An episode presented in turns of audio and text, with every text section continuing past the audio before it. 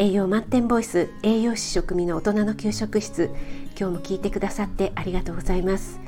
このラジオは聞くだけであなたも今すぐ作ってみたくなる聞くレシピ栄養のこと食べ物のことすぐに役立つミニ知識をなるべく分かりやすく配信しているのでぜひフォローしていただけると嬉しいです。YouTube、インスタ、Twitter もやってますのでそちらの方もよろしくお願いします。はい今日は段取り力想像力軌道修正力は料理で養われるというお話をしていきたいと思います。えー、これはですね先週の料理ライブでもちらっとお話ししたことなんですが料理を作るっていう作業は非常にね段取り力想像力軌道修正力を使うし養えます、えー、特にね何品か作る時はなおさらですねまず段取り力からお話ししますねこれはねもう言うまでもなくどういう手順で作っていったら無駄なく効率的に進められるか工程表のようなものですよね。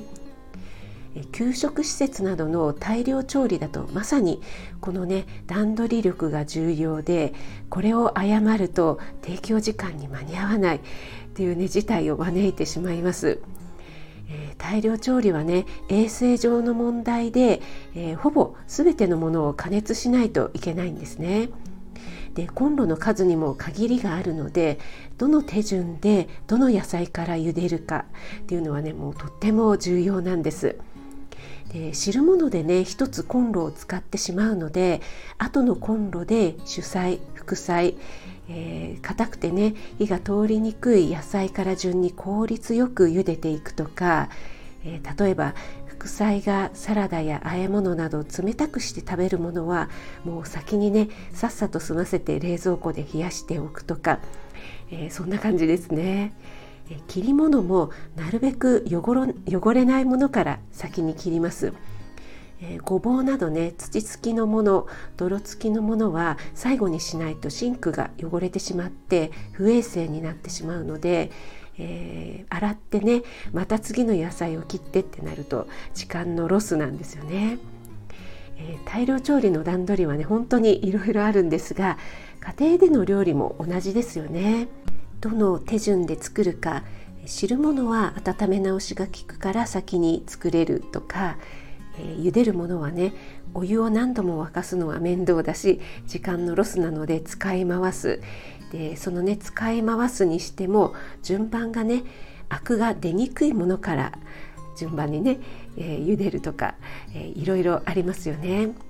そして熱々で食べたいものは最後に作るオーブンレンジもね使い方を間違えると1回使うとある程度オーブンが冷めるまで次に使えないっていうことがあるので例えば肉料理をねオーブンセットしちゃったけどその前にレンジ加熱したいものがあったとかね、えー、複数作る時は本当にねプチパニックになりますよね。えー、次に想像力、えー、例えば冷蔵庫にある玉ねぎとピーマンと鶏肉で何が作れるかな？このレシピに書いてある野菜はないけど他の野菜で代用できるかな？とかですね、えー、味の組み合わせ色の組み合わせあとは食感の組み合わせいろいろとね頭の中で想像します、えー、これとこれだったら合いそうだなとかちょっとね冒険でもあるので 作ってみてやっぱり合う、えー、私ってすごい天才っていう時もあれば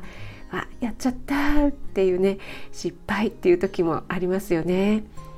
これはね経験を重ねることでどんどん想像力っていうのは膨らんできますよね。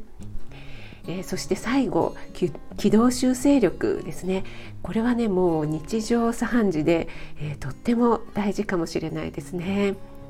えー、作っていてあれって あると思っていた調味料がないどうしようとかねえー、じゃあ代わりにこっちを使ってみようかなとか、えー、そういったこともそうですし味がねなかなか思い通りにならない味が決まらないっていう時もあります。なんか足りないんだけどなんだろうでねここでうまく軌道修正ができるかどうかで美味しい料理になるかウーバーイーツになるか っていうのはね決まっちゃいますよね。はい、えっと、最近ね聞かせていただいている配信者さんでお料理配信をしているきよとくんっていう子がいます。えー、ご存知の方も多いかなと思いますがきよとくんはね確か、えー、小学校5年生なんですよね。でその清人くんが頑張ってお料理をしている様子がもうねなんともキュンとくるんですよね。ですごいなって思うのが失敗もねちゃんとアップしていて再再チャレンジしてるんですよね。で前回の失敗は何がいけたいけなかったのかそれを生かしてねまた次にチャレンジするって素晴らしいですよね。そしてもっと素晴らしいって思うのは清母さんです清人くんのお母さんですねやっぱりね子供をキッチンに立たせるって汚されちゃうとか危ないとかでね嫌がるお母さんが結構多いんですよね。えー、以前にね私はキッズクッキングの講師をしていたんですけどもやっぱりその時もねキッチンを汚されたくないから家では作らせてもらえないんだっていう子が、えー、結構いました。でもねその子はまだいいんですよね。あの家で作れない分そういったねあのクッキングに通わせてあげようってお母さんが思ってくれてるのでね、えー、他にはねやっぱり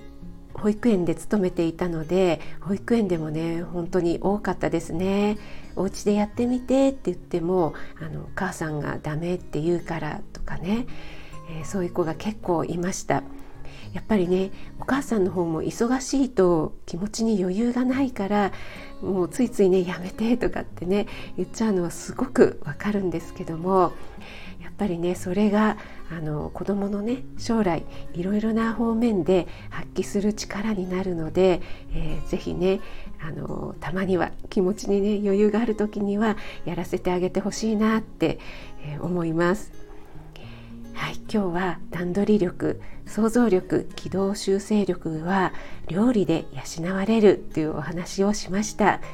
清人くんのリンクは概要欄に貼っておきますのでもしまだ聞いたことないよっていう方は是非聞いてみてくださいね。今日も最後まで聞いてくださりありがとうございました。あなたが美味しく食べて美しく健康になれる第一歩を全力で応援します。気軽にコメント入れ入れていただけると嬉しいです。いいねだけでも押してもらえると本当に励みになります。栄養満点ボイス食味がお届けいたしました。それではまた。Have a nice dinner